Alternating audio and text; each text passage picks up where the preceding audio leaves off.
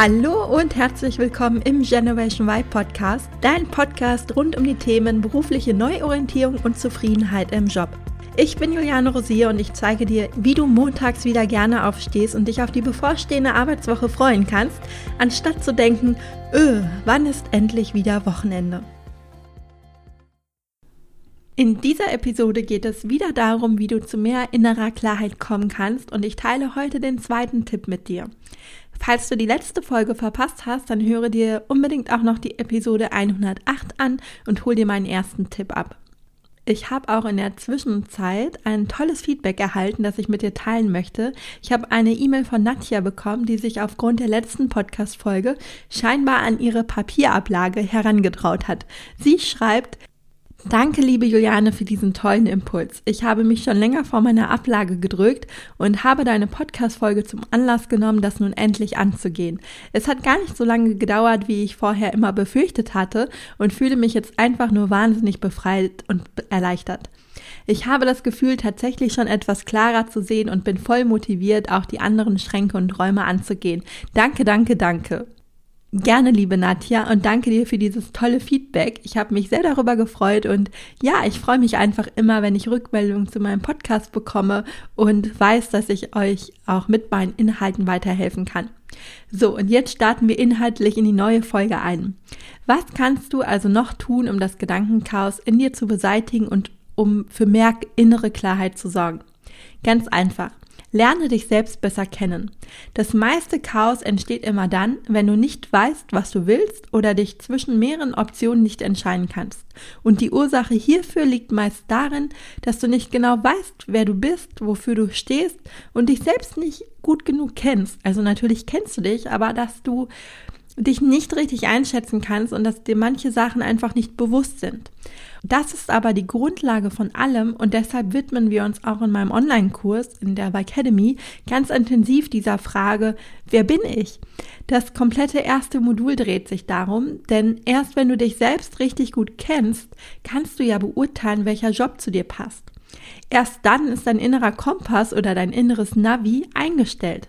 Denn wenn du dich selbst nicht kennst oder dir nicht bewusst bist, welche Werte du hast, wo deine wahren Stärken und Talente liegen, was dir wichtig ist, was dich motiviert und so weiter und so fort, auf welcher Grundlage willst du denn dann Entscheidungen treffen?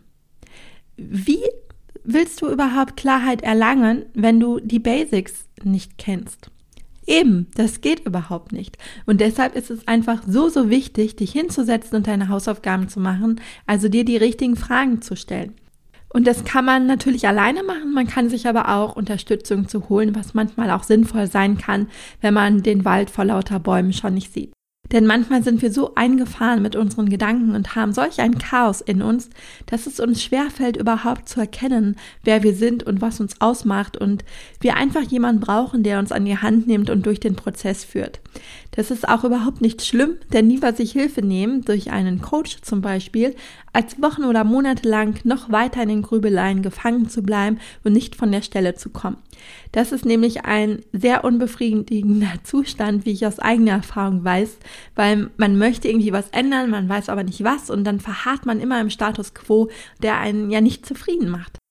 Und das höre ich auch von meinen Teilnehmern der Academy immer wieder, wie gut es tut, sich einmal intensiv mit sich selbst auseinanderzusetzen, aber auch jemanden an der Seite zu haben, der einen dabei unterstützt und hilft, wenn man mal nicht weiter weiß. Und das ist eben auch ein super schönes Gefühl, wenn man merkt, es kommt wieder Bewegung in die Sache rein, also es kommt irgendwie Schwung rein und man verharrt nicht nur in der Situation, in der es dann nicht vor und zurück geht, sondern ja, dass man wirklich das Gefühl hat, es, es tut sich was. Und ich erfahre inzwischen immer so, dass wenn ich selbst nicht weiterkomme, ich mir auch natürlich einen Coach nehme, weil ich einfach weiß, wie wertvoll es ist, wenn man Prozesse wieder in den Gang setzt und aus dem Stillstand rausgeht. So, aber jetzt geht es ja nicht darum, sich einen Coach zu nehmen, sondern es geht darum, um die Frage, wie du dich selbst besser kennenlernen kannst. Und ein guter erster Schritt kann sein, dass du dich mit deinen Stärken beschäftigst.